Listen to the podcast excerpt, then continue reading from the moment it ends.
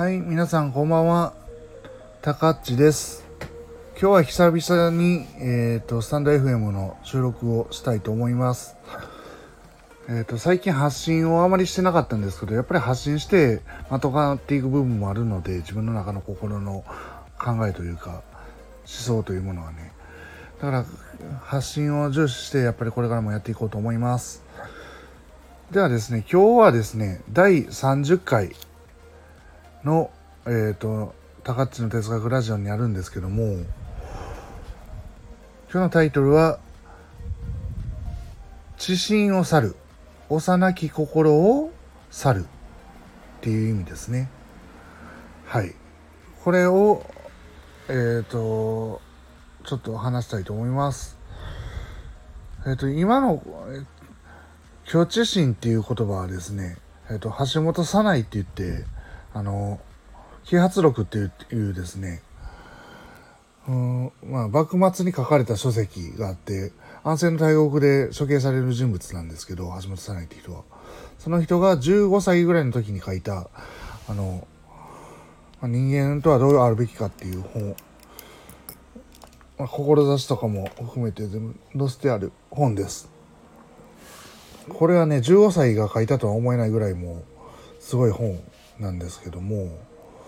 まあ、過去の先人たちの、えー、と例えば論語であったりとか、まあ、あるいは神道であったりとか、うん、あと仏教であったりとか、まあ、大事なところをおそらく観察して彼なりにまとめたっていうのが本当のところなんでしょうけどもでもそれでも気づいてまとめるってすごいことなんですよね。うん、で虚知心つまり幼い心を去るっていう、まあ、それを取り除くってことですね。幼い心を取り除くっていうことです。これが大事だっていうのがこの第一章に書いてあるんですけどもこの知心を去る。だから幼い心を去るのはどういうことかっていうと知心って何かですね。幼い心って何かっていうとですね何かに依存しようってすること心のことですよね。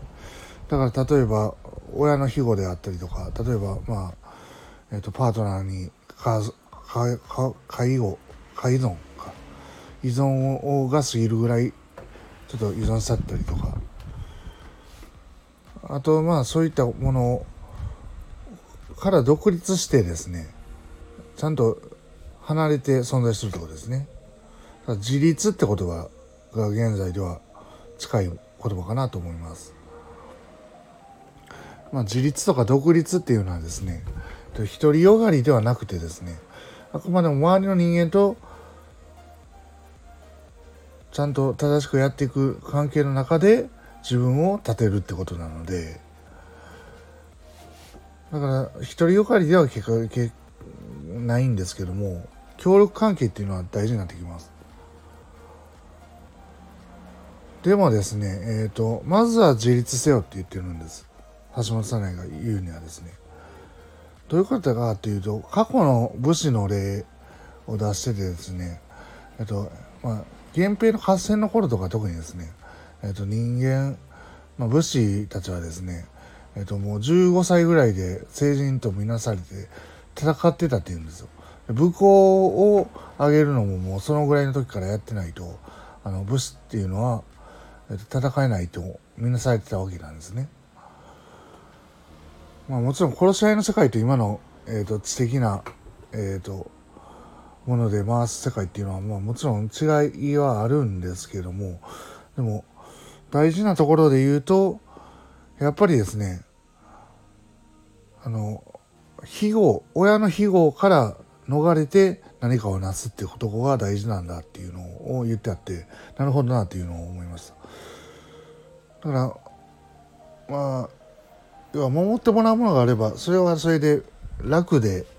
まあ、メリットがないわけではないんですけどもそこから出せないと自分のコンフォートゾーンから出して、まあ、こう居心地が悪くても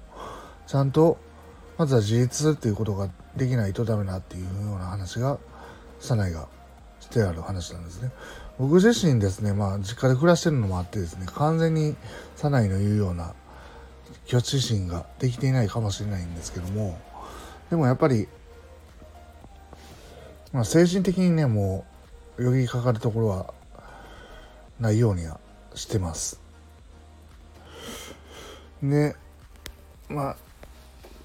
哲学者でかイマヌエル・カントっていう人がいるんですけどもこの人の話を聞くとですね啓蒙っていうのはえっ、ー、と、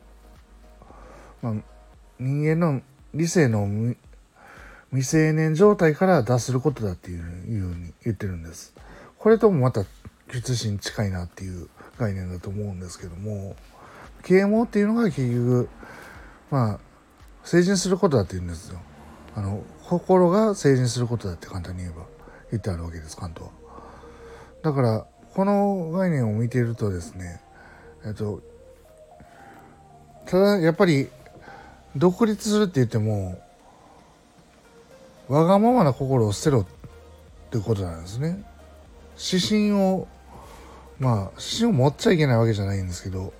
指針だけだとダメだってこういう話なんですね。だからまあ誰かに依存せずに、えーと、自分の心をしっかり保ってそして、まあ、周りと協力しながら良いものを作り上げるっていうことをまあ、思考するってことですね。そこをまず第一にやるのが精神的成長には大事だっていう話がカントもサナイも言ってるのでおそらくまあ世界中の哲学者とか、まあ、修行家もそうですけどそういったことを言ってあるのでことが多いのでまあそういった段階があるんだなっていうふうには思います。だからまずは何かに依存しすぎるとかがいう心があればその心そこからどう脱却できるかを考えるのが大事になってくるんだなっていうふうに感じました。僕が思うにはですねやっぱり発信っていうのもその一つの手段だと思うんですよね。何か常識とかえっ、ー、とまあ親の庇護であったりそうしたものから違和感を発信するっていうところから何かしら自立につながるものがあると思うのでそうしたものを発信していくっていう姿勢がまずは大事になってくるんだなっていうふうに最近は感じています。以上で虚知心っていう概念ですね。あるいはカントの、えっと、啓蒙って概念を中心にちょっと簡単に考えたんですけども、うん、少しまあ自分を見つめ直すきっかけになれば幸いです。ではですね、